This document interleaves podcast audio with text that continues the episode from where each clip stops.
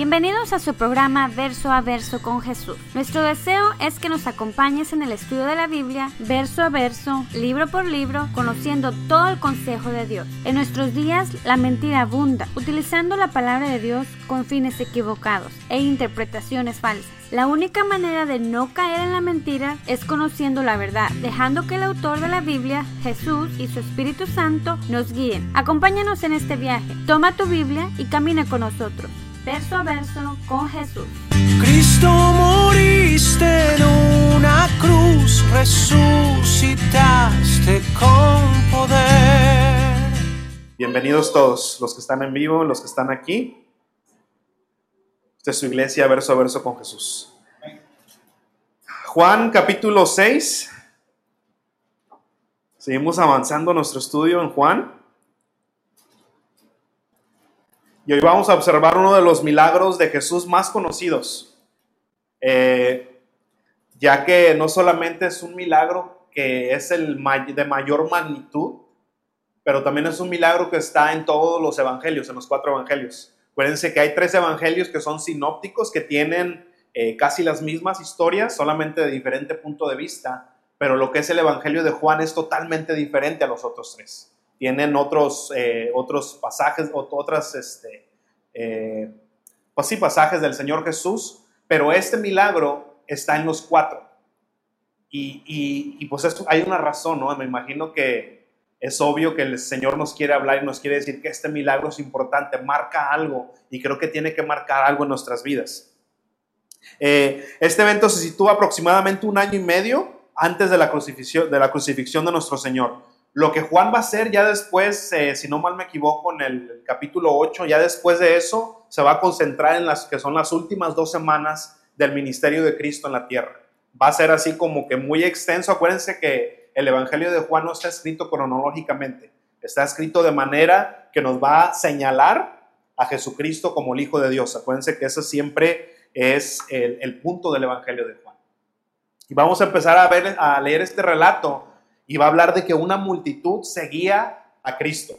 Ahora, yo sé que todos los millennials han de decir seguir, ah, el Señor tenía Facebook o tenía Twitter, ya tenía muchos seguidores.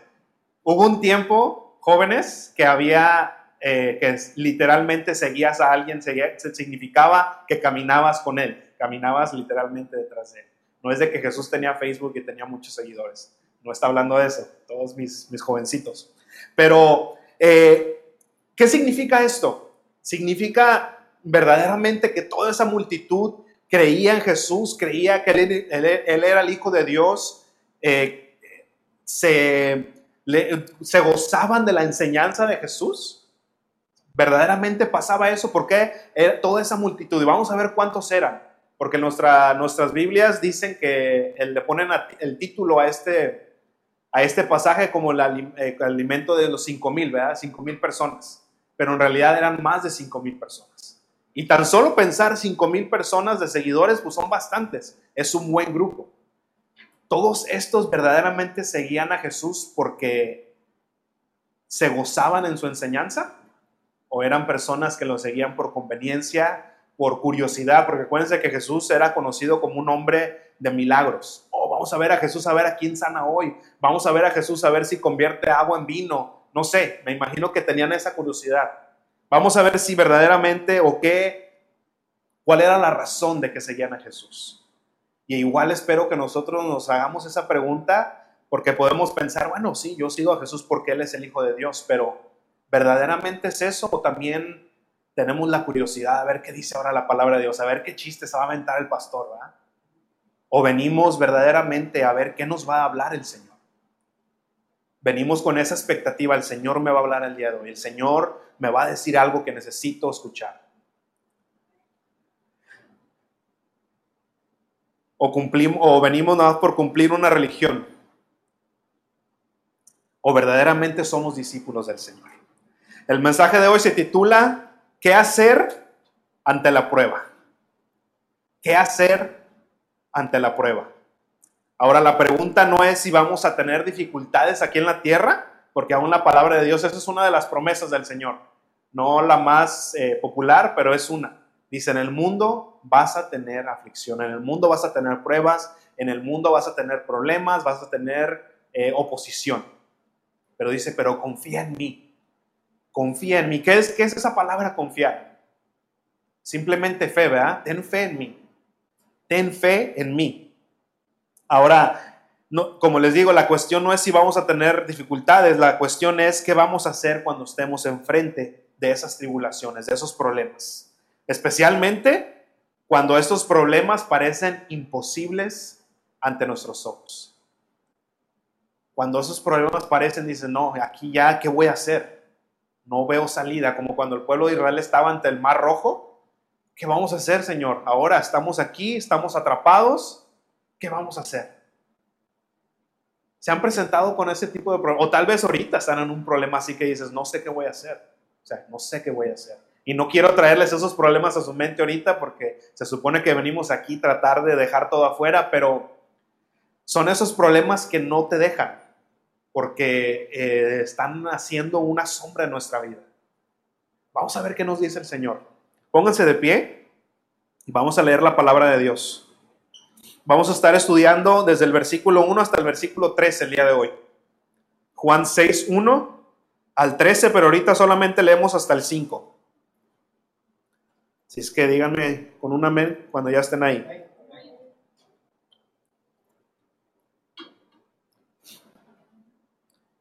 Y recuerden familia, siempre que nosotros abrimos nuestras Biblias, es Dios hablándonos. Así es que tomemos esto que vamos a leer como lo que es la palabra de Dios. Padre, honramos tu nombre al leer tu palabra. Dice Juan 6.1, dice, Después de esto, Jesús fue al otro lado del mar de Galilea, el de Tiberias, y le seguían una gran multitud, porque veían las señales que hacía en los enfermos. Entonces subió Jesús a un monte y se sentó ahí con sus discípulos, y estaba cerca la Pascua, la fiesta de los judíos. Cuando alzó Jesús los ojos y vio que había venido una gran multitud, dijo a Felipe, ¿de dónde compraremos pan para que coman estos? Vamos a orar. Padre, te damos tantas gracias, Señor, y en el nombre de Jesús, Señor, nos gozamos de estar ante ti, Señor, ante tu trono, alabarte, adorarte, Señor, porque solamente tú mereces esa adoración, Padre. Tuyo es el poder, tuya es la gloria por los siglos de los siglos, Señor. Y ahora te pedimos que esta mañana, Señor, a través de, de tu Espíritu Santo, Padre, que tu misericordia, tu amor, tu gracia, Señor, descienda sobre cada uno de los que estamos aquí para poder eh, no solamente entender tu palabra, Señor, sino que sea esa gran revelación, esa bendición, Padre, de la revelación de Jesucristo en nuestras vidas. Padre, háblanos el día de hoy, Señor. Quita todo lo que estorbe, cualquier prejuicio, cualquier cosa, Padre, que quiera estorbar, Señor, a tu palabra. Señor, la quitamos en el nombre de Jesús, Padre, y te pedimos que abras nuestro entendimiento y nuestro corazón para que cualquier cosa que vayas a hacer en nuestras vidas, Señor, sea para que tu nombre sea glorificado, Señor. Nos ponemos en tus manos y todo está bajo tu control en el nombre de Jesús. Amén y amén. Tomen su asiento, por favor, familia.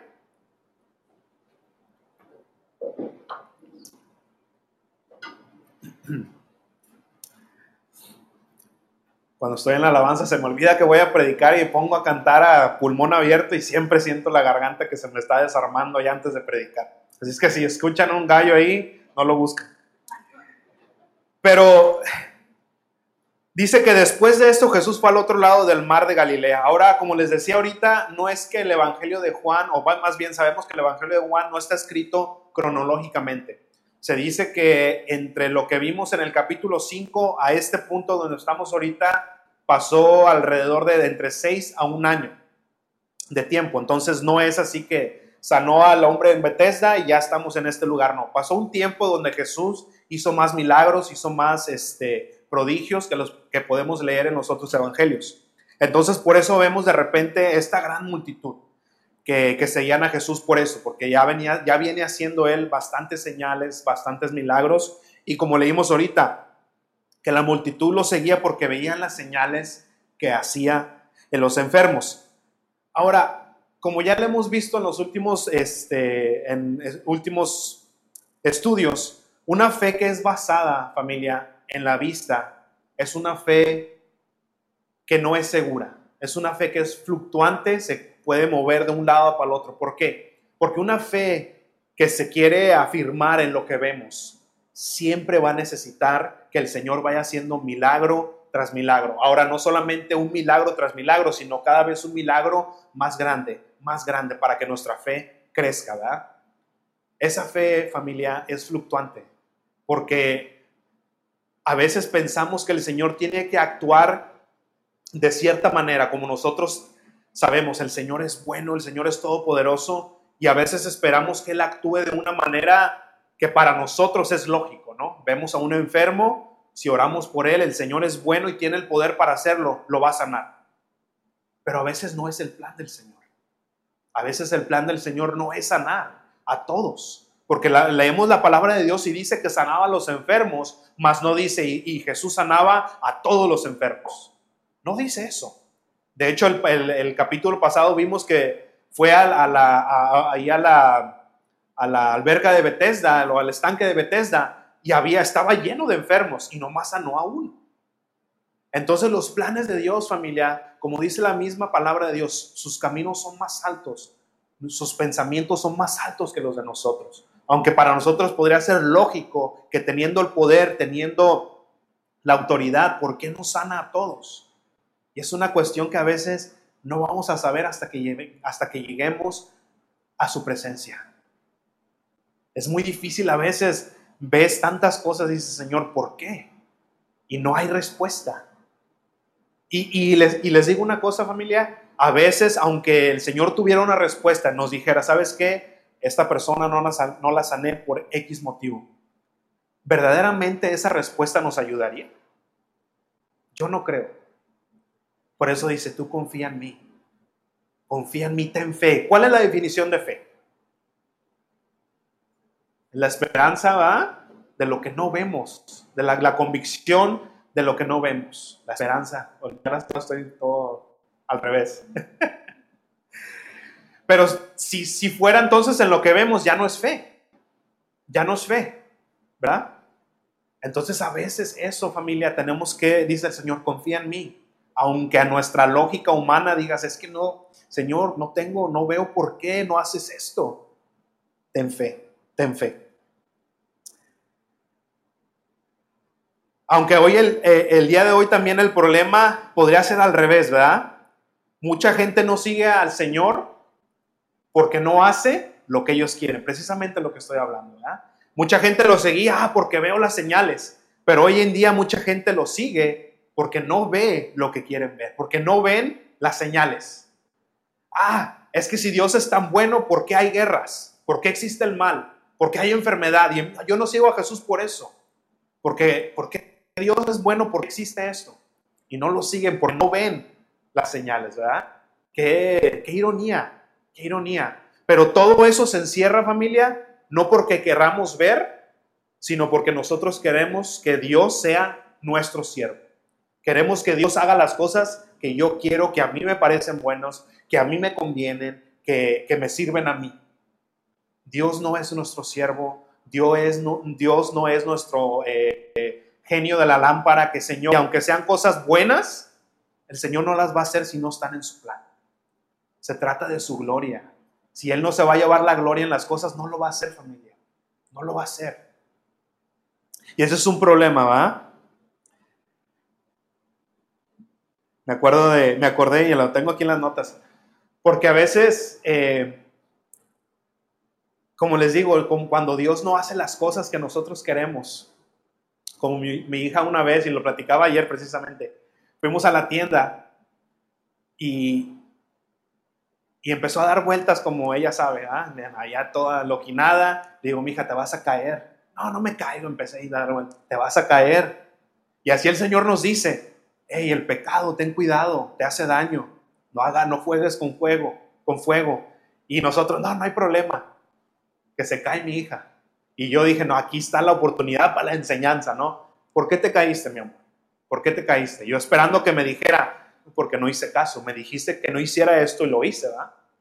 Aquí está el momento de la enseñanza. ¿Por qué te caíste, mi hija? Porque fue tu culpa.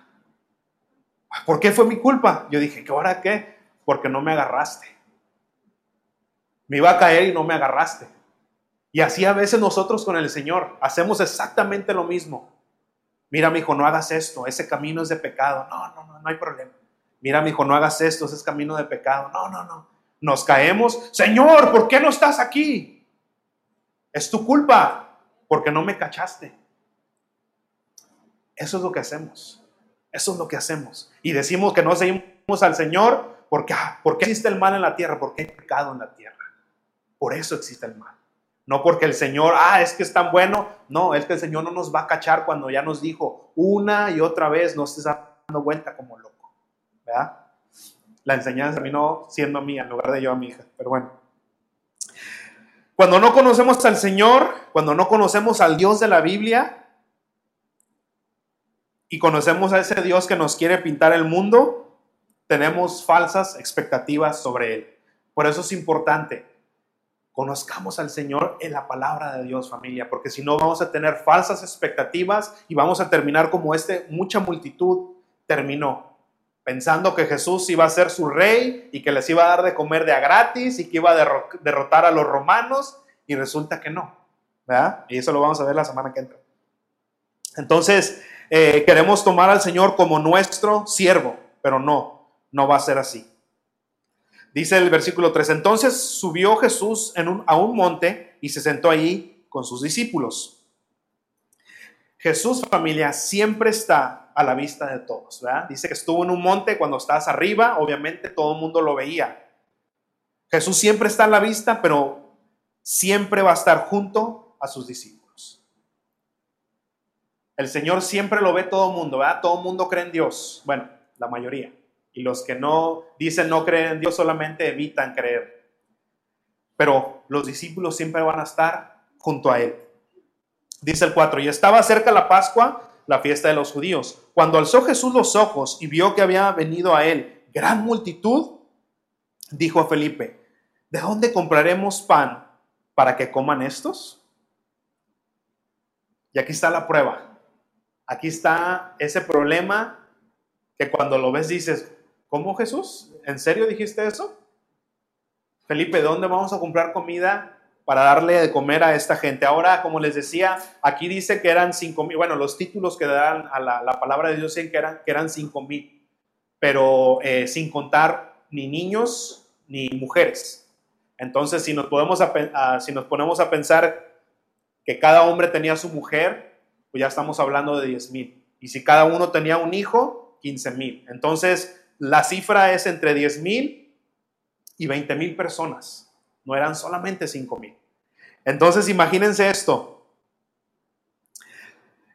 Felipe es confrontado con esta, o más bien eh, se les puesta esta prueba, ¿verdad? Felipe, ¿cómo le vamos a hacer? ¿Cómo vamos a darle de comer a todas esas personas? Ahora, una, ¿de dónde vamos a sacar el dinero para comprar? Y otra, ¿dónde vamos a encontrar un lugar que pueda proveer para tanta gente. O sea, ¿cómo le vamos a hacer? Yo me imagino, Felipe, si vamos a McDonald's, ya no hay de a dólar, o sea que va a costar esto. No hay McDonald's que puedan darle de comer a 15. Yo me imagino, empecé Felipe, porque él era de esta área, él, este, vivía en esta área donde está Jesús. Entonces me imagino que él conocía, pues están estos restaurantes, pero pues de dónde vamos a sacar dinero y empezó, ¿no? Como nosotros empezamos cuando llega ese problema a querer resolverlo con nuestras ideas, con mi plan, con los recursos que yo tengo. Era una situación monumental, pero se veía imposible. Empezamos a ver esos problemas y decimos, no tengo los recursos, no tengo el material. Y aún cuando me pongo a hacer los cálculos, como me imagino a Felipe, esos cálculos salen de nuestra gráfica, ¿verdad? No, pues es que nunca he tenido un, problema de este tamaño, no, no sé ni qué hacer. ¿Qué puedo hacer? Nunca he tenido que darle de comer a más de 15 mil personas. Sale de nuestra gráfica, ¿verdad? De nuestras experiencias. Cuando nosotros eh, firmamos, cuando nosotros afirmamos eh, creer en Jesús o creer en el Señor, tener confianza en Él y se nos presentan estos, estos este, problemas, estas situaciones, como que tendemos a quitar nuestra vista de ahí y enfocarla a, a, nosotros, a qué puedo hacer yo, cómo le puedo hacer, déjame ver qué tengo y como les digo, nos damos cuenta que no podemos.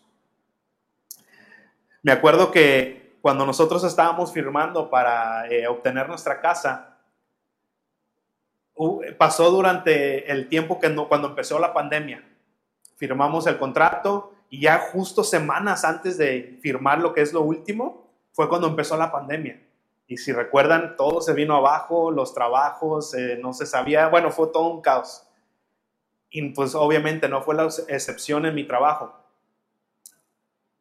Hubo mi primer eh, ingreso después de que empezó la pandemia, fue de menos de 300 dólares en una quincena. Y yo apenas iba a firmar para obtener la casa y dije, no, pues con esto creo que ni para comer. O sea, ¿qué voy a hacer, Señor? Y empezamos mi esposa y yo. Y lo primero que dijimos, ¿sabes qué? Vamos a hablar a la compañía, no vamos a poder. O sea, no, pues, eso ya salió de mis gráficas. Entre, con 300 dólares, ni donde estamos ahorita vamos a poder vivir. Y, y, y, le soy sincero, al principio, o sea, mi decisión la tomé en ese momento sin orar, sin decirle al Señor. Dije, ¿sabes qué? No, no, no, no va, no da, no da, los cálculos no dan. Pero luego, ok, calma, Señor, ¿cómo le vamos a hacer? Y empezamos a orar y había algo que el Señor me decía, tú sigue. Pero Señor, 300 dólares, Señor, y eso es al comienzo, no sé qué va a pasar. Tú sigue, tú sigue. Y hablé aún a la compañía porque yo todavía, no, es que no, Señor, no, no, no. Y hablé, me dice, no, usted este, no se preocupe, entendemos pero es que mire, no, mire, y, el Señor igual. Bueno, para no hacérsela tan larga, eh, firmamos y gloria a Dios que Él proveyó. Proveyó y pues aquí está su casa. Pero fue algo que dijimos, no, o sea, no, no vamos a poder. No vamos a poder. Y como les digo, la mayoría de nosotros tendemos a no solamente quitar nuestra mirada, pero tendemos a hacerlo primero, deshacernos del problema. Fue lo que primerito que quise, ok, lo primero que tengo que hacer es deshacerme de este problema, de esta prueba, de esta carga. Señor, no puedo, ahí te va. Dice, no, no, no. Y todos tendemos a hacer eso, ¿verdad? Nos llega esa prueba grande y lo, lo primero que quieres hacer, no, no, no, no, no, no quiero eso. Tratamos de deshacernos de ella. Pero dice el Señor, no, no, no te vas a deshacer de ella. Se nos olvida que si el Señor abre la puerta, familia, es porque Él tiene un plan. Y aunque a esa puerta a veces, como dice, hay que meter los codos, no es cómodo, no es cómodo. Implica sacrificio, trabajo, pero tiene un plan para esa situación. Cuando el pueblo de Israel estaba ante el mar rojo, no tenía salida. Cuando el pueblo estaba ante Jericó, vio esas murallas, ¿verdad? Dicen, no, estas murallas no vamos a poder derribarlas. Son impenetrables. Cuando David estaba frente a Goliat, no, este es un gigantón, ¿cómo le voy a hacer? Pero el Señor tenía un plan. Familia, el Señor es grande y Él siempre hace grandes cosas. Cuando, como cantamos hace rato, cuán grande es Él, cuán grande es Él. Y es donde tenemos que volver a enfocar cuando, nos, cuando viene ese problema, esa situación y parece gigantesca, parece imposible. Voltea tu cámara, Señor, fijo mis ojos en ti, confío en ti. Ayúdame, ayuda mi incredulidad. Cuando nosotros perdemos esa fe, cuando perdemos la confianza, Señor, ayúdame a confiar en ti. Ayúdame a confiar en ti. Y a veces nos podemos preguntar, Señor, ok, ¿Por qué me pones en esa situación? Y ahora hay situaciones que llegan a nuestra vida por consecuencia de nuestro pecado. Hay consecuencias que el Señor son disciplina. Pero hay esas situaciones que llegan y dices tú, ¿y esto de dónde llegó? Si estoy tratando de, de caminar con el Señor, ¿por qué? O sea, ¿cómo llegó esto? Y nos preguntamos, Señor, ¿por qué? ¿Por qué me pasas por esto? ¿Qué está pasando? ¿Por qué, Señor? Estoy creyendo en ti, tengo fe. Y es ahí donde dice el Señor, ¿seguro? Seguro que tienes fe. Dice el versículo 6. Porque esto decía, o sea, el Señor le preguntó a Felipe, ¿y cómo le vamos a hacer para, para darles de comer a todas esas personas? Dice el versículo 6, pero esto decía, ¿para qué? Para probarle, porque él sabía lo que había de hacer. Y esto me encanta, me encanta, porque llega la prueba y dice, Señor, ¿por qué me estás pasando por esto? Pero él ya sabía lo que iba a hacer. Me encanta porque el Señor no es de que lo, agarran de bajada y, ay, oye, ¿qué pasó aquí? No, déjame eh, a ver qué voy a hacer, déjame este, a ver qué, cómo voy a salir de esto, a sacar a Oscar de este problema. No, dice, lo voy a probar, pero yo ya sé qué es lo que voy a hacer. Yo ya sé qué es lo que voy a hacer. Señor, yo tengo fe. ¿O si tienes fe? Vamos a ver si tú sabes cuánta fe tienes. Vayan para primera de Pedro 1.6, por favor. Acuérdense que pongan su dedo ahí en Juan, no lo pierden. Vamos a regresar.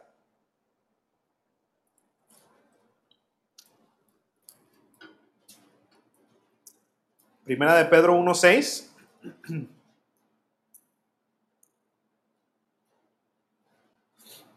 Y yo se los voy a leer en la nueva traducción, eh, traducción viviente. Me encanta cómo lo tradujo esta, esta, esta versión. Usted le, léanos la suya, pero se lo leo. Dice, primera de Pedro 1.6 dice, así que alégrense de verdad. Les espera una alegría inmensa, aunque tienen que soportar muchas pruebas por un tiempo breve. Dice el 7. Dice, estas pruebas demostrarán que, que su fe es auténtica. Familia, ¿cómo vamos a saber si tenemos fe si nunca somos probados? ¿Cómo vamos a decir que creemos en el Señor si nunca nos da una razón de creerle? Cuando te subes a tu carro, tú crees que va a encender, ¿verdad? Pero ¿cuál es la manera de saber si va a encender o no? Si lo prendes, ¿verdad? Exactamente. ¿Cómo vamos a saber si tenemos fe si el Señor no nos prueba? Señor, yo sé que el carro va a prender, sí, en el nombre y declaramos y, y todo lo que tú quieras, pero si no das la vuelta a la llave, no, vas a saber si prende o no. A lo mejor el carro no tiene ni motor. Señor, yo tengo fe, ¿ok? Vamos a ver si tu fe es auténtica. Dice, estas pruebas demostrarán que si su fe es auténtica, están siendo probada, está siendo probada de la misma manera que el fuego prueba y purifica el oro. Aunque la fe de ustedes es mucho más preciosa que el oro, entonces su fe, al permanecer firme en tantas pruebas, les traerá mucha alabanza gloria y honra en el día que Jesucristo sea revelado a todo el mundo. Qué hermoso, ¿va? Qué hermoso. Y no es para que digan, ah, qué fe tan grande tiene Oscar, no. Es para cuando estemos con el Señor, diga, Señor, esa fe, esa fe que tú me diste es para darte la gloria. Esa fe que tú me diste es para darte la gloria. Tiene que ser probada nuestra fe, familia. Tiene que ser probada nuestra fe, si no, no va a haber crecimiento no va a haber crecimiento. Si el Señor siempre nos va a traer de la mano, nunca vamos a aprender a caminar. Cuando llegue una prueba, caemos, llega otra prueba, caemos y vamos a estar siempre en el suelo. El Señor nos está entrenando para cuando venga esa prueba, estemos firmes, estemos firmes. Porque si no, familia, siempre vamos a estar cojeando, siempre vamos a estar una semana sí, una semana no, siempre vamos a ser muy fluctuantes tenemos que afirmarnos en el Señor. Ahora, ¿cuál es otra, otra razón de la prueba de nuestra fe?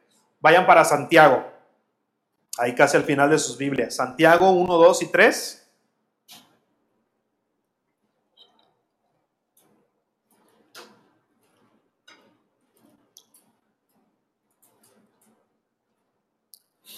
Sígalo con sus vistas. Esta versión también me, encantó. La nueva traducción, o no, no es nueva traducción, traducción del lenguaje actual, traduce Santiago 1.2 de esta manera. Dice, hermanos en Cristo, ustedes deben sentirse muy felices cuando pasen por toda clase de dificultades. Espérame, ¿cómo me a sentir feliz? En realidad, cuando tenemos problemas, el último, ¿va? Dices, pues no me siento feliz, la verdad. Pero ¿por qué tenemos que estar felices? Dice el, versículo 3. Así, cuando su confianza en Dios o su fe sea puesta a prueba, ustedes aprenderán a soportar con más fuerza las dificultades. ustedes aprenderán a soportar con más fuerza las dificultades. Familia, nuestra, cuando nuestra fe es probada, le damos gloria a Dios cuando, estamos, cuando permanecemos firmes. ¿Por qué? Porque eso nos eh, demuestra que verdaderamente confiamos en el Señor. Que verdaderamente confiamos en el Señor. Podemos llenarnos la boca, decir yo tengo fe, yo tengo fe, y cuando vienen las pruebas, no, no tengo fe. Nos van a ayudar, hermano. Las pruebas son lo que nos refuerza, lo que nos anima, lo que nos dice cuánto verdaderamente creemos en el Señor, cuánto lo conocemos. Nuestra fe va a ser afirmada cuando, entre más conocemos a nuestro Señor. Porque vamos a saber, ok Señor, yo sé que esto que veo yo no entra dentro de mi lógica, no veo nada de bien en esto, pero confío en ti, que tú tienes un plan de bien para mí. Y solamente vamos a llegar ahí cuando verdaderamente conozcamos al Señor y no tengamos esas falsas expectativas de pensar que porque Él es todo bueno y va a hacer cosas buenas a nuestro parecer. Acuérdense que sus pensamientos no son los de nosotros. Lo que tú y yo vemos como algo malo, como algo... El Señor tiene un plan que es para bien para nosotros. Que es para bien para nosotros.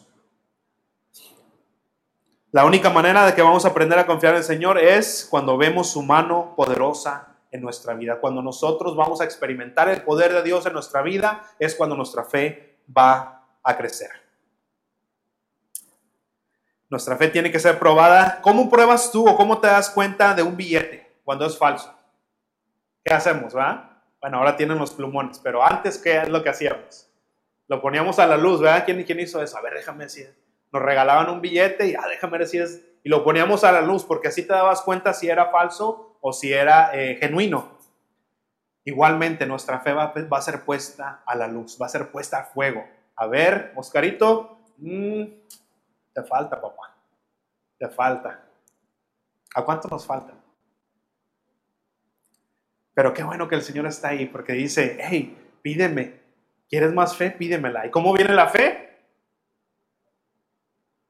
por oír la palabra de Dios, ¿verdad? Conocer al Señor en la palabra de Dios. No es de que nos vamos a poner a leer la Biblia y la recitamos como periquitos, ah, ya tengo fe. No, conociendo al Señor de la palabra de Dios es como vamos a tener fe. ¿Por qué? Porque una vez más nos vamos a dar cuenta, ok, Señor trabaja de esta manera, el Señor tiene planes de bien para mí. Señor, no veo ahorita el bien, pero yo sé que al final hay algo para mí. Hay algo para que tu nombre sea glorificado.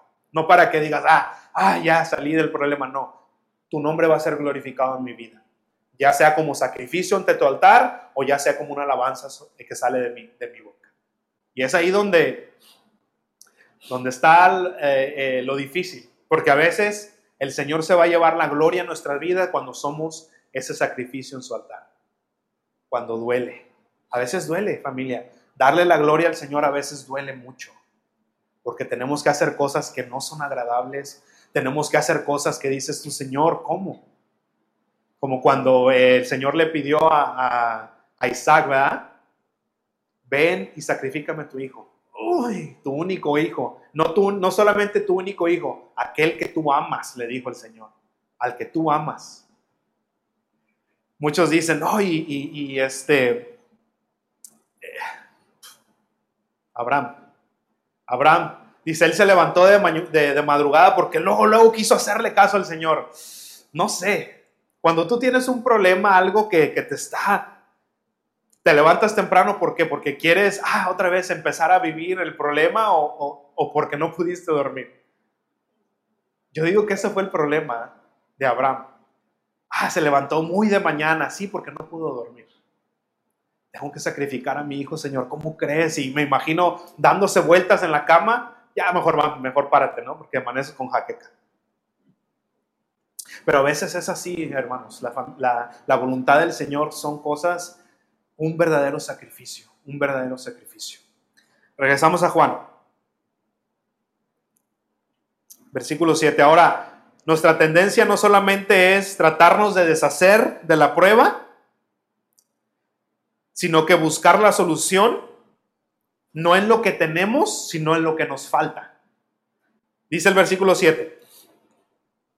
Felipe le respondió, 200 denarios de pan no bastaría para que cada uno de ellos tomase un poco. Un denario era el pago diario de cualquier este, obrero. O sea que dice Felipe que para poder alimentar a esta multitud, y, eso así que un taco nomás, una hamburguesa de dólar chiquitita, no para que se sacían así nomás para calmar la tripa, como decimos, se necesita el salario de ocho meses de una persona. O sea, Felipe está tratando de buscar la solución en lo que no tiene. O sea, él sabe que no hay 200 denarios en la, en, la bolsa aparte porque Judas ya se había quedado con una feria.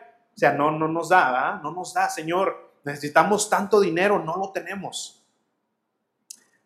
Y así nosotros, ¿verdad? Buscamos siempre, o más bien tendemos a buscar la solución a los problemas en las cosas que no tenemos. Ah, Señor, es que si tuviera X cantidad de dinero, yo sé que, que, no tendría que pasar por esto. Si tuviera X cosa, yo sé que estaría completamente feliz. Si tuviera, y buscamos la solución en lo que no tenemos, en lo que nos falta que si tuviera, si no tuviera, si tuviera esposa, si no tuviera esposa, si tuviera esposo, si mi esposo fuera mejor, y, buscamos, tratamos de buscar la solución en lo que no tenemos, en lo que no tenemos. Lo mismo pensaron los discípulos, ¿verdad? Vimos, vemos a Felipe, es que si tuviéramos 200 denarios, pero, pero ahora hubo una cosa que aquí sí tenemos que aprender. Versículo 8. Dice, uno de sus, discípulos, de sus discípulos, Andrés, hermano de Simón Pedro, le dijo, aquí está un muchacho que tiene cinco panes de cebada y dos pececillos más. ¿Qué es esto para tantos? Ahora aquí hay un dato curioso. Como les decía, los cuatro evangelios narran esta historia, pero solamente Juan menciona a este muchacho, ni siquiera le pone nombre pero los otros eh, evangelios solamente mencionan los panes y los peces. No sé si los discípulos eran hacia algún tipo de bullying. No sé ustedes si les pasó antes eh, cuando jugaban eh, en los parques o a mí me pasó. iba a jugar una vez, me tocó ir a jugar a un parque y había muchos jóvenes ahí, yo era un niño, pero yo sí traía mi balón. Nunca les ha tocado que los demás no tienen balón y tú sí lo traes. Y aunque eres el más maleta, el más chafa, no sabes jugar, pero ah, él es el del balón. Véngase, sí, venga, lo vamos a escoger. Yo me imagino a este niño, nadie traía comida y él traía los cinco panes y dos peces. Véngase, muchacho, véngase para acá. Pero dice Andrés, Señor, cinco panes, dos peces. Ahora no estamos hablando de un, de un bagre así, de un, eh, un vas así grandote, no más bien eran como tipo sardinas, o sea, unos pescaditos así de esos que dices, no, ni para qué lo saco, mejor lo dejo crecer. De los que sacan el hermano Rolando cada vez que va a pescar. Entonces dice Andrés, Señor, cinco panes, dos sardinitas, pero ¿qué podemos hacer con esto? O sea, ni para nosotros, a nosotros nos va a alcanzar eh, de que lo chupas y tienes que pasarlo. No lo muerdas porque se lo acabas pero hizo algo bien. Lo llevó a Jesús. Señor, no tengo mucho, pero ten, haz algo con esto. ¿Verdad? Como nuestras vidas. Señor, no tengo nada bueno, tengo puro pecado, tengo puro mugrero, pero haz algo, haz algo con esto. Traigamos familia lo que tengamos a Jesús. Trae lo que sea, Señor, cinco panecitos, unas sardinitas para 15 mil, 20 mil personas. Yo sé que no es nada, pero en tus manos, yo sé que tú puedes hacer algo. Yo sé que tú puedes hacer algo. Vayan para Efesios 3:20, por favor.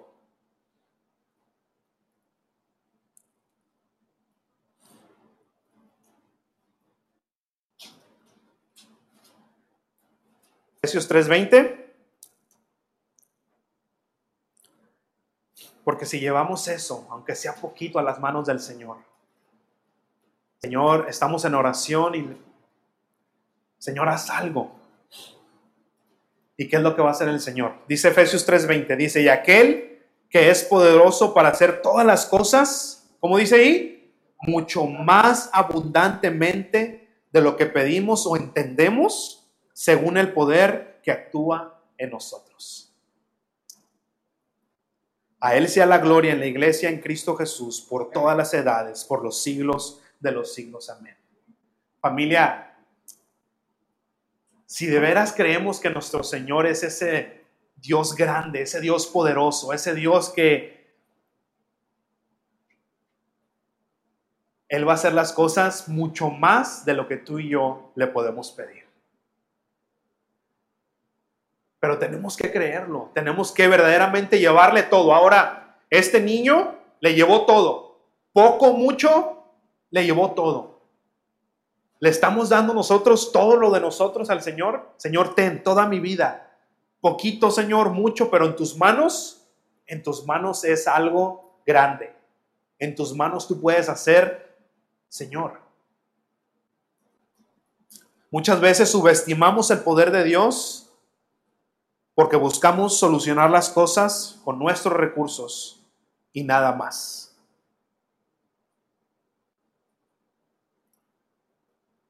¿Hasta dónde llegan nuestros recursos?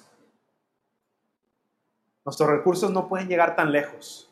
Pero si tú le agregas a esos cinco panes, a esos dos pececitos, a esa vida de pecado, esa vida que apenas está floreciendo en el Señor, si tú le agregas al Señor, pueden pasar grandes cosas. Pueden pasar grandes cosas, familia. Puede haber ese milagro que dices tú, ¿cómo? ¿Cómo de cinco peces o cinco panes y dos peces comieron más de 15 mil personas? Ese milagro es así como que, ¿cómo? Pongamos todo en las manos de Jesús. Dejemos que el milagro, familia, pase en, las, en sus manos. No queramos ser nosotros, como lo decía la semana pasada, el héroe de nuestras vidas. Yo sé que se siente padre, que dices, ah, que llegué a, cumplir una meta y gracias a mí, gracias a lo que yo pude hacer. No queramos ser los héroes, no quieras llevarte tú la gloria porque créeme, siempre vamos a quedar corto, nuestros recursos no nos alcanzan, porque vamos a llegar a ese momento donde la prueba es imposible. Y gloria a Dios por eso, porque tal vez agarramos ese barco que dice, sí, ya, ya, ya estoy en el Señor, yo puedo, yo puedo, yo puedo. El yo puedo en el Señor no sirve porque vas a llegar a un momento donde la prueba no es, es imposible para nosotros es imposible. Dice el Señor, no quieras tú ir solo. ¿Qué le dijo Moisés? ¿Sabes qué, Señor? Si tú no vas con nosotros, yo no voy. No, Moisés, yo te voy a dar todo, mira, este, les voy a abrir el camino. No, si tú no vas, yo no voy. Que ese sea nuestro, nuestro decir, nuestro sentir en el corazón. Padre, yo sé que el camino se ve derecho, se ve que tú estás dando los recursos, pero si tú no vas, yo no voy. Yo no voy. Hemos limitado el poder de Dios en nuestra vida al querer hacer las cosas a nuestra manera, a nuestra fuerza. ¿Qué podría pasar verdaderamente? Ponte a pensar en esto, ese problema o esa situación que tú tienes que dices es imposible, ¿qué podría pasar si lo das, lo pones todo en las manos del Señor? Ponte a pensar, ¿qué podría pasar? Eso que estás pensando ahorita, dice Efesios, lo va a hacer aún más más de lo que tú puedas esperar, lo va a hacer aún más. Cree en mí, cree en mí. ¿Cómo se puede llevar el Señor la gloria en tu vida en ese problema? Dice el versículo 10, regresen allá Juan, por favor.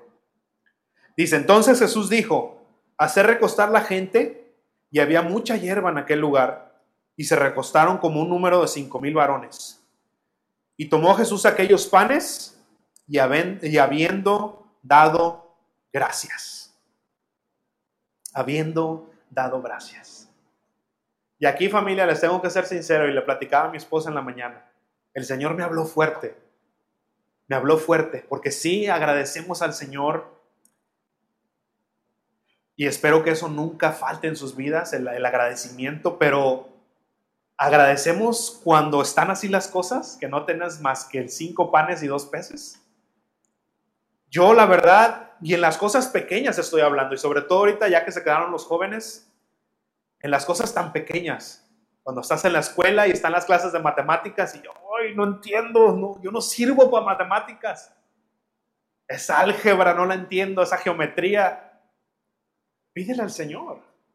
A veces pensamos que el Señor es tan grande que no puede preocuparse de esas pequeñas cosas. No. El Señor se preocupa y quiere escucharte en esas pequeñas cosas. Señor, dame el, abre mi entendimiento para entender estas matemáticas. Pero demos gracias, familia, aún en las cosas que nos faltan, en las cosas que, que a veces no salen bien en el trabajo, en la escuela, no sé, en nuestra vida diaria. Señor, gracias. Yo sé que no es lo que yo quiero, pero gracias porque yo sé que en mi debilidad tú vas a ser fuerte. Tú te vas a hacer fuerte. Dice, habiendo dado gracias, los repartió entre los discípulos y los discípulos entre los que estaban recostados asimismo de los peces cuanto querían. Dice el 12, y cuando se hubieran saciado, cuando se hubieran saciado, o sea, no solamente, ah, ya, eh, unas dos horas, pero después tengo que echarme ahora sí un vistazo. No, no, dice, cuando se hubieran saciado, o sea, llenos. Cuando, cuando vamos al buffet, al buffet chino, ¿ah? y comemos de más, ahí no comemos hasta saciarnos, ahí comemos hasta no poder caminar. Ya me imagino así todos, ah, no, ya, ya no puedo más. Y cuando se hubieran saciado, dijo a sus discípulos, recoged los pedazos que sobraron para que no se pierda nada. Señor no desperdicia nada.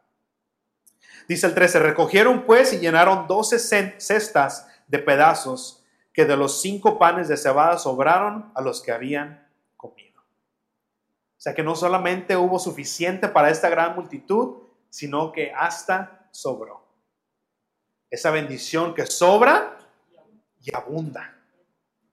Sobra y abunda. Solamente el Señor puede hacer eso, familia. Cuando nosotros queremos hacer las cosas, tal vez lo hacemos y, y así, brincando la, la barda y te raspas. Pero cuando estamos con el Señor, sobra y abunda. Sobra para que nosotros también seamos ese canal de bendición abunda para que vean el poder del Señor. Como la canción que estábamos escuchando, yo sé que no era una canción tan congregacional, pero esa que decía, Señor, yo no quiero ser de los que disfrutan solamente el milagro, quiero ser de los que te sirven, quiero ser de los discípulos, porque imagínense esto, familia, había una multitud tan grande, no todos se dieron cuenta qué fue lo que pasó. Los que estaban hacia el final, los que se sientan atrás, ¿ah? no, los que estaban hacia el final, los que estaban allá atrás de Jesús, no se dieron cuenta qué es lo que estaba pasando. Nomás les llegó el pan y los peces. ¡Ah, qué rico! ¿Quiénes fueron los que supieron todo el proceso? Los que supieron en los aprietos que estaban antes y los que supieron el gran milagro eh, en primera fila de lo que pasó. Los discípulos. Y no solamente se dieron cuenta, sino que fueron parte del milagro. Fueron parte del milagro. Familia, Qué bendición tan grande ser parte de lo que el Señor hace. ¿Tú crees que el Señor, pudiendo multiplicar toda esta comida, verdaderamente necesitaba a los discípulos que repartieran? No. Narran los otros evangelios que el Señor mandó que se pusieran en grupos de 50. El Señor pudiera haber dicho, gracias Señor, y pum, de repente cada grupo tenía su canasta con su comida. Los discípulos, wow Señor, pero él dijo, no, discípulos a trabajar. Empiecen a repartir. Qué bendición, hermanos, qué bendición que el Señor nos quiera usar, todos chafas, todos con todos nuestros defectos, quiere usarnos en un milagro tan hermoso, tan perfecto. Discípulos a trabajar, sean parte de esto, sean parte de esto. Familia, cuando tú eres un canal de bendición, cuando tú obedeces al Señor y haces lo que Él nos manda hacer, ¿nunca te ha tocado ver la gratitud de las personas cuando vas y eres de bendición para alguien? Es algo bien hermoso que llena tu corazón, llena tu corazón. Es bien hermoso, sean parte de eso. El Señor quiere compartir eso con nosotros. No perdamos la oportunidad.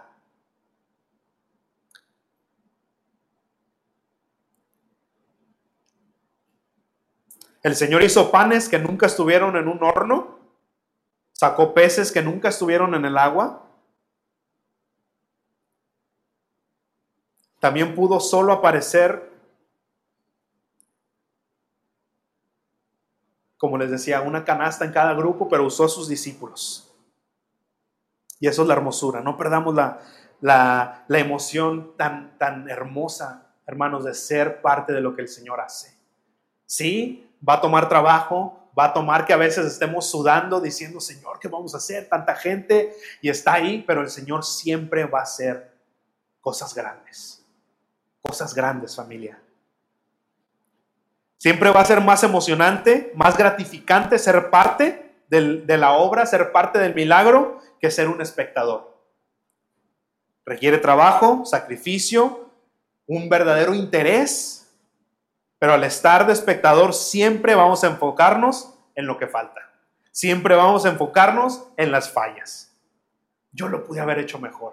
Ay, mira nada más. No, no, ahí les faltó. Siempre cuando somos solamente espectadores, siempre vamos a ver lo que le falta. ¿Verdad?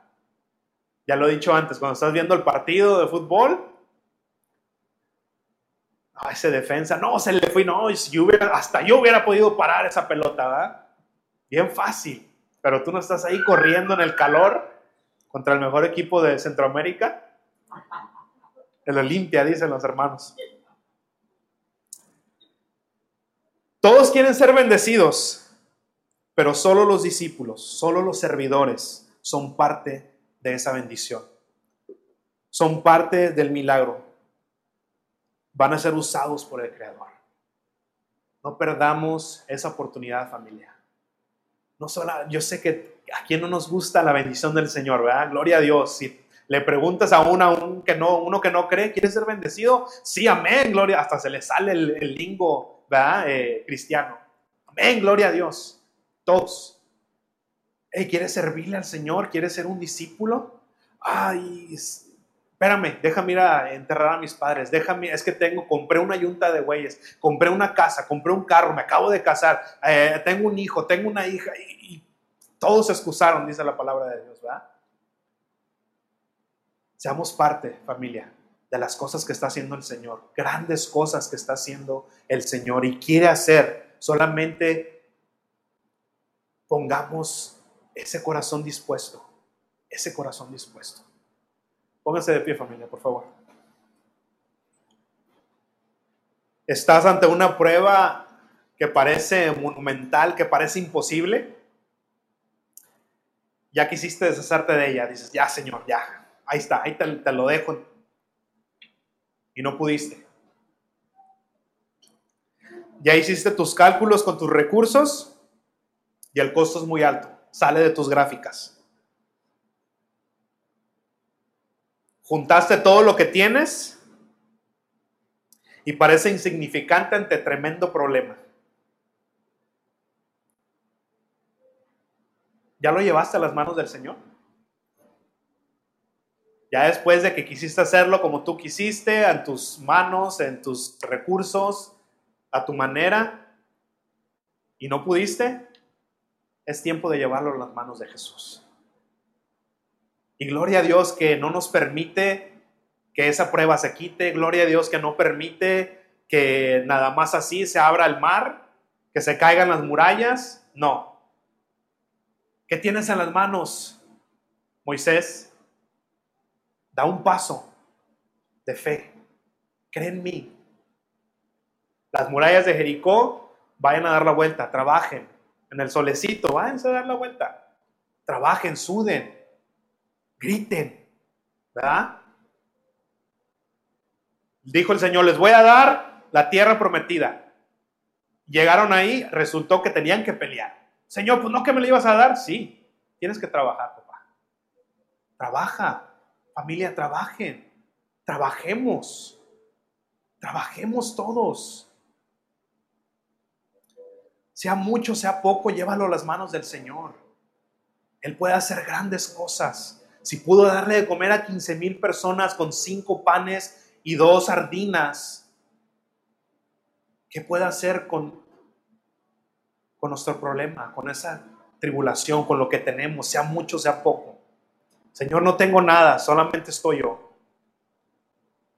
Tengo una vida llena de pecados, llena de problemas, de Señor, la pongo en tus manos, haz algo. Y vas a ver lo que Él es capaz de hacer cuando tú te entregas no solamente una parte, sino todo. Señor, ahí te va todo lo que tengo. La mujer, dice la palabra de Dios que llevó, una mujer llevó una moneda al templo. Y todos los, los, demás fariseos llevaban un montón de dinero, ¿verdad? De, ofrenda al Señor. Y wow, un montón de dinero. Y esta señora llevó una moneda. Y dijo Jesús, ella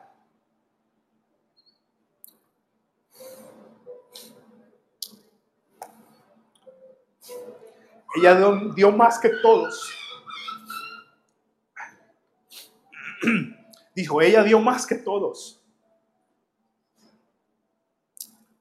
No se trata de nosotros, familia. Ay, perdón. Se trata del Señor. Él se tiene que llevar la gloria. Gracias. Él se va a llevar la gloria, familia. Si tú le vas a dar mucho para que digan, ah, wow, qué esforzado. No, familia, no va a suceder así. El Señor se tiene que llevar toda la gloria. Por eso dice la palabra de Dios que Él escoge a lo más vil, a lo más menospreciado. Aquellos que dicen, no, este no, ni un peso doy por este hombre, por esta mujer. Esos son los que el Señor usa. Porque cuando los veas floreciendo, cuando los veas dando fruto, vas a decir, no cabe duda que es el Señor. No cabe duda que es Dios obrando a través de esa mujer, a través de ese hombre, porque por otro lado, no lo veo. Ponte en las manos del Señor, familia. Ponte en las manos del Señor. Todo lo que tienes, todo lo que te falta. No, no busques la solución en lo que te falta. Busca la solución en el Señor, porque con Él tienes todo. El Señor es mi pastor y nada me falta. Nada me falta. Vamos a orar. Padre, en el nombre de Jesús venimos a ti, Padre, y llévate toda la gloria y toda la honra, Señor, porque solamente tú te la mereces, Señor. Queremos venir esta mañana, Señor, esta tarde ya, dándote la gloria y pidiéndote perdón, Señor, porque sabemos que ese problema que parece imposible, Señor, nos quisimos deshacer de él, no pudimos, quisimos solucionarlo, nuestras fuerzas, no pudimos Quisimos sumar nuestros recursos, Señor, y no dan, no dan el cálculo. Y se nos olvidó, Señor, que tú tienes el poder.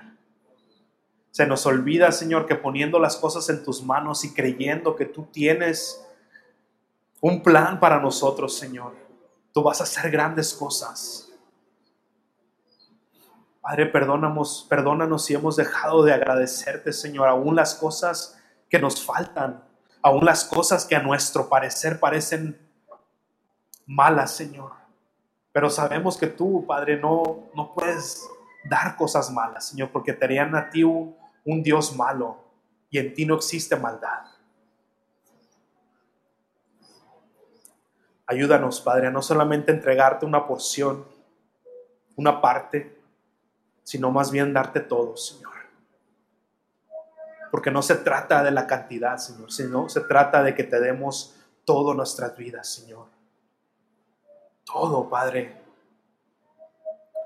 Señor, y si hay alguien que está escuchando en este momento que solamente tiene pecado, solamente tiene fracaso, solamente tiene incredulidad, Señor. Padre, pero esta, esta tarde quiere entregarlo a ti, Señor. Te pedimos que hagas algo, Señor. Haz algo en nuestras vidas, Padre, para que tú te lleves la gloria, Señor. Porque no se trata de lo que yo puedo hacer en mis fuerzas, no se trata de lo que yo puedo llegar a hacer aún, sino se trata de ti, Señor, de lo que tú puedes hacer. Y lo que tú puedes hacer, Señor, es grande. Lo que tú puedes hacer, Señor, va a exceder aún en lo que nosotros podamos llegar a ver. Hazlo, Padre. Hazlo en nuestras vidas, hazlo a través de este ministerio, hazlo a través de las vidas de cada uno de mis hermanos que están ahí, Señor, de sus familias, de sus generaciones, Señor. Muestra al mundo lo que eres capaz de hacer, Padre, cuando no, hay un corazón que se entrega totalmente a ti. Oh Señor, nos ponemos en tus manos y te damos gloria y honra a ti, Señor. Llévate la gloria. Glorifícate nuestras vidas, Señor, ya sea a través de un milagro o ya sea a través de un sacrificio en nuestras vidas, Padre. Pero que estemos en tu altar, ofreciéndote la alabanza y la adoración que solamente tú mereces. Te damos gloria y honra a ti, Señor, en el nombre de Jesús. Amén. Y amén.